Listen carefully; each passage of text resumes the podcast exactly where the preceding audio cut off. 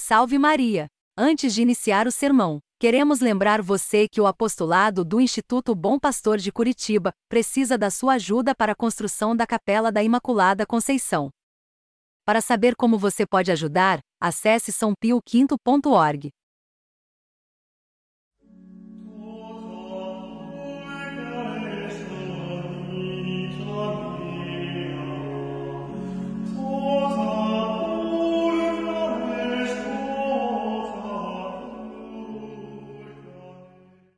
Ave Maria, cheia de graça, o Senhor é convosco. Bendita sois vós entre as mulheres, e bendito é o fruto do vosso ventre, Jesus.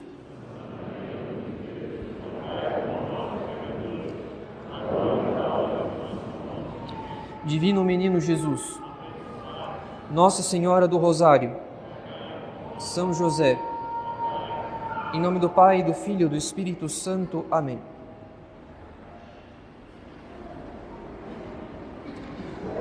Há caminhos que parecem retos ao homem, e contudo o seu termo é a morte. É o que lemos no livro de Provérbios. Os caminhos que parecem retos são aqueles caminhos que enganam não os maus, mas os bons católicos. Os católicos que conhecem a lei de Deus e procuram praticá-la. Não são os maus que costumam ser enganados por esses caminhos, porque os caminhos dos maus são outros. Os caminhos dos maus não parecem bons, muito pelo contrário, são caminhos de pecados manifestos, são caminhos cheios de malícia, de desprezo da lei de Deus, de obstinação, assim como de impenitência.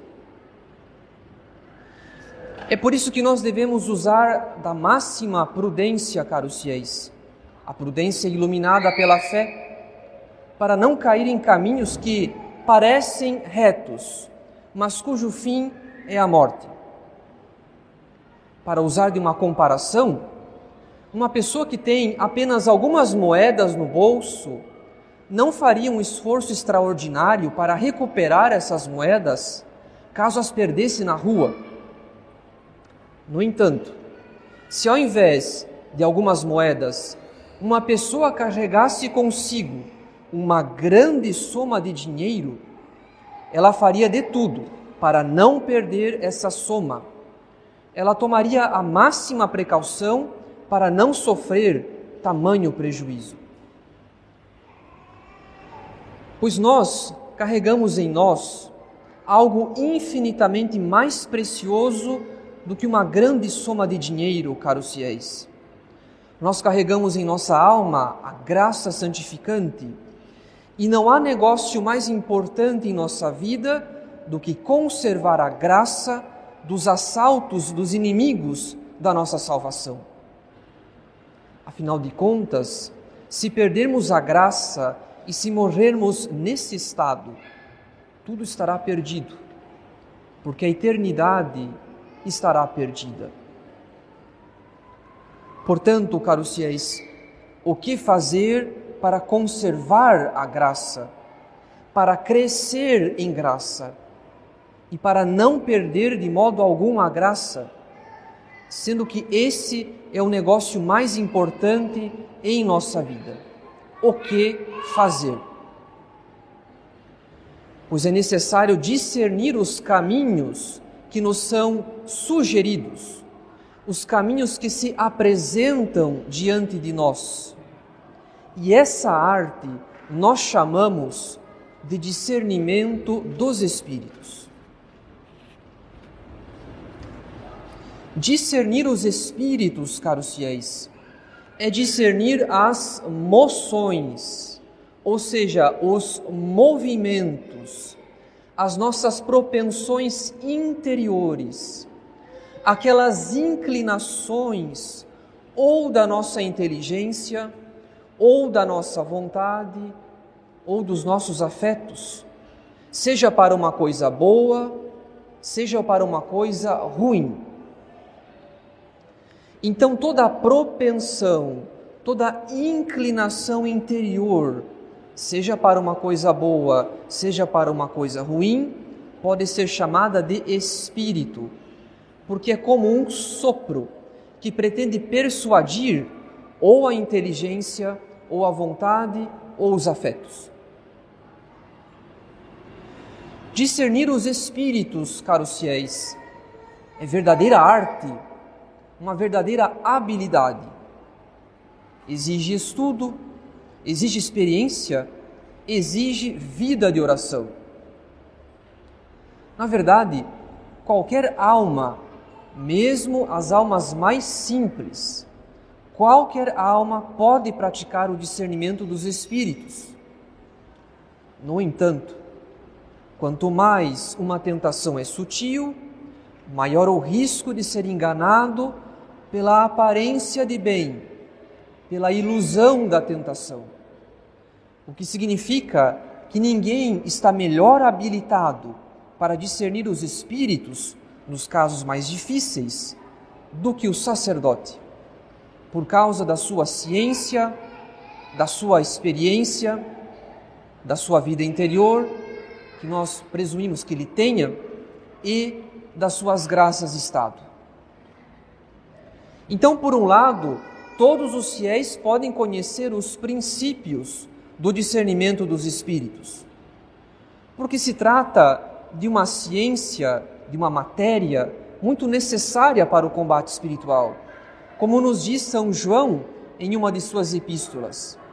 Caríssimos, não deis fé a qualquer espírito, mas examinai se os espíritos são de Deus. Ou seja, devemos examinar se uma certa sugestão em nossa alma é verdadeira ou falsa, se é boa ou ruim. E por outro lado, caros fiéis, nas decisões importantes da vida, ou então nas grandes dificuldades da vida espiritual, nesses casos, é sempre mais prudente recorrer a um sacerdote idôneo, porque quanto mais uma sugestão interior tem aparência de bem, maior o risco de ser enganado por essa sugestão. E quanto mais uma tentação ou uma desolação parece invencível, maior a necessidade de se pedir auxílio ao confessor ou ao diretor. Afinal de contas, caros fiéis, quem não pede conselho e se fia no seu próprio juízo, quem pretende discernir os espíritos por si mesmo em questões importantes, corre um grande risco de errar, porque nós somos péssimos juízes em causa própria, em razão do nosso amor próprio desordenado. Uma das partes da virtude da prudência é justamente o conselho. Isso quer dizer que o homem prudente pede conselho a quem tem autoridade. Ele não se apoia apenas em sua ciência ou em sua experiência. Ao invés disso, o homem prudente revela a um sacerdote idôneo quais são as suas sugestões interiores, para que esse ato, tanto de humildade quanto de docilidade, lhe alcance muitas luzes na vida espiritual, luzes que ele não teria se confiasse apenas em si mesmo. Mas se já dissemos que qualquer alma, mesmo as mais simples, Qualquer alma pode discernir os espíritos. Agora nos resta saber como adquirir esse discernimento. O primeiro e principal meio, caros fiéis, é a oração. Todo esforço pessoal de reflexão será sempre insuficiente sem a oração. Porque é o Espírito Santo quem nos dá a graça de exercer a prudência sobrenatural no discernimento dos espíritos. Além disso, quanto mais um obstáculo for difícil, quanto mais uma questão for perigosa, maior a necessidade de luzes particulares, de graças particulares. E isso nós alcançamos com orações particulares e insistentes. É por isso que devemos nos acostumar a fazer uma novena sempre quando temos algo importante para decidir na nossa vida. Porque sem confiança na oração, a própria direção espiritual se torna na prática um hábito humano. E o diretor se torna muito mais um confidente do que um instrumento da graça. O segundo meio, caros fiéis, é o estudo. Quando uma alma se aplica a ler a vida dos santos, assim como as obras espirituais escritas pelos próprios santos da igreja, mais essa alma se torna capaz de discernir os espíritos, graças à experiência e à sabedoria dos santos. Uma alma que tenha lido a vida de São Francisco de Sales, por exemplo, sabe que ele sofreu uma gravíssima tentação de desespero que afetou a sua saúde, permanecendo nesse estado durante um mês inteiro e que somente foi libertado quando, por inspiração do bom Espírito, entrou numa igreja para rezar à Santíssima Virgem. Então, o estudo nos faz aprender, seja com a experiência, seja com a sabedoria dos santos. O que significa que um católico que negligencia a leitura espiritual, um católico que não faz leitura espiritual por culpa própria, é mais facilmente enganado pelo mau espírito, porque a sua inteligência não se alimenta nem com a experiência e nem com a sabedoria dos santos. Por fim, caros fiéis, outro meio de se adquirir o discernimento dos espíritos é o combate espiritual. É certo que nós devemos ler os livros espirituais e também é certo que nós devemos rezar e pedir luzes ao Espírito Santo. Porém, sem o combate espiritual, é uma questão de tempo para que abandonemos tanto a leitura quanto a oração. O motivo para isso é muito simples, pois, como diz o livro do Eclesiástico, quem ama o perigo, nele perecerá. Em outras palavras, caros fiéis, se uma alma não foge das ocasiões próximas de pecado e se faz pouco caso dos pecados veniais, é uma questão de tempo para que essa alma seja enganada pelo mau espírito, ainda que leia muitos livros espirituais e pratique algumas devoções. Quem ama o perigo, nele perecerá. Então nós devemos estar convencidos disso, caros fiéis. Ninguém pode vencer o mau espírito sem combatê-lo. Portanto, enquanto não houver combate espiritual contra os nossos vícios e contra os nossos apegos desordenados, sempre haverá alguma entrada, por menor que seja, sempre haverá alguma entrada pela qual o mau espírito poderá introduzir as suas ilusões em nossa alma. Agora nos resta a questão mais importante: quais são os espíritos que agem ou em nossa inteligência, ou em nossa vontade, ou em nossos afetos? Quais são esses espíritos?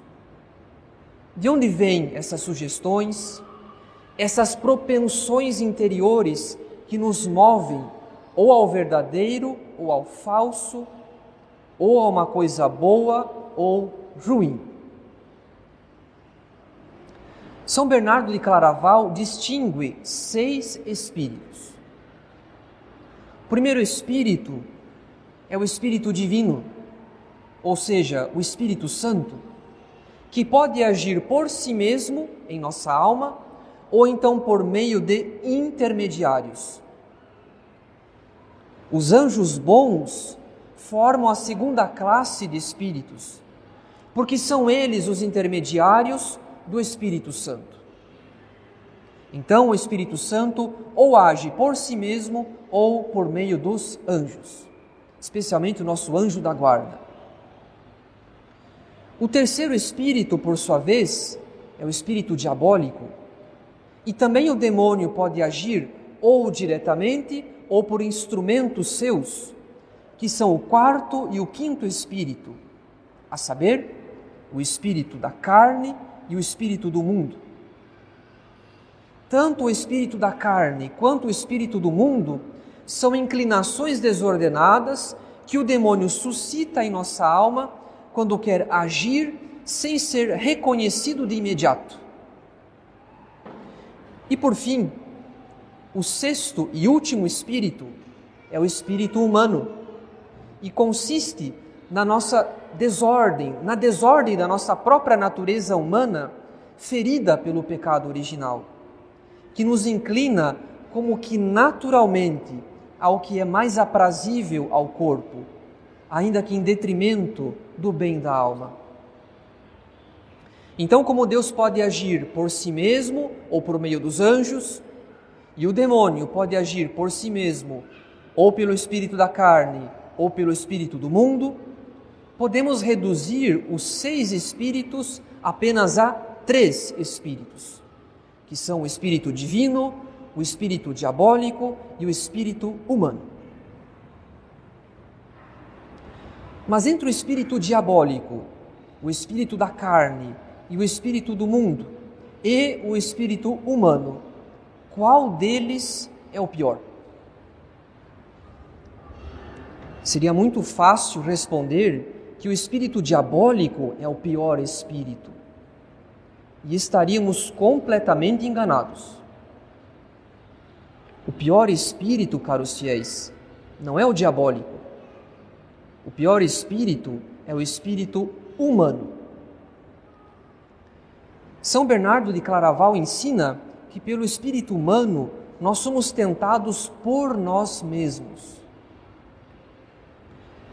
Em outras palavras, nós não precisamos ser tentados pelo espírito diabólico ou então solicitados pelo espírito da carne para cometer um pecado, pois nós já nascemos com uma desordem, que é a ferida do pecado original. E essa desordem deve ser curada deve ser sanada todos os dias com o auxílio da graça. Ainda que o sacramento do batismo restitua a presença de Deus em nossa alma pela graça santificante, o batismo não elimina todos os efeitos do pecado original. E nós permanecemos enfermos, porque é da vontade de Deus que nós colaboremos na obra da nossa santificação por meio do combate espiritual. É por esse motivo, caros fiéis, que nós precisamos insistir muito na necessidade do combate espiritual, porque toda a eficácia do espírito diabólico, do espírito da carne e do espírito mundano em nossa alma depende do espírito humano. Então, se nós combatemos as nossas más inclinações, como por exemplo a nossa preguiça, o espírito mortificado tem força para resistir às tentações do espírito diabólico, quando ele nos solicita por meio do espírito da carne. Mas, se não combatemos as nossas más inclinações, a ausência de mortificação a ausência de um espírito mortificado torna a nossa alma muito mais vulnerável às tentações do espírito da carne. Portanto, caros fiéis, o pior espírito não é o espírito diabólico, e sim o espírito humano. Pelo espírito humano, como ensina São Bernardo de Claraval, nós somos tentados por nós mesmos. E como o demônio tem perfeita ciência disso, é do seu interesse que façamos pouco caso do combate espiritual e que tenhamos muita curiosidade na ação extraordinária do demônio, como vemos em tantos ambientes e grupos de espiritualidade pentecostal que se creem católicos. Porque quanto mais a, a culpa, quanto mais culpa um católico atribui ao demônio, menos ele se importa em combater as suas inclinações desordenadas. Quanto mais culpa um católico atribui ao demônio, menos ele se importa em combater as suas inclinações desordenadas. Então saibamos nós reconhecer essa tentação discreta do espírito diabólico, caros fiéis. A tentação de atribuir uma importância exagerada ao demônio na vida espiritual. Como se a santidade, a santidade dependesse mais de orações de cura e libertação do que de um verdadeiro e perseverante combate espiritual todos os dias, até o último suspiro. Pois essa ilusão não é o que nós aprendemos da tradição da igreja, de atribuir uma importância excessiva ao demônio e pouca importância ao combate espiritual. Não é o que nós aprendemos da tradição da igreja. E preferir uma pura novidade ao invés da fidelidade à tradição não é um sinal do bom espírito. Em nome do Pai e do Filho e do Espírito Santo. Amém.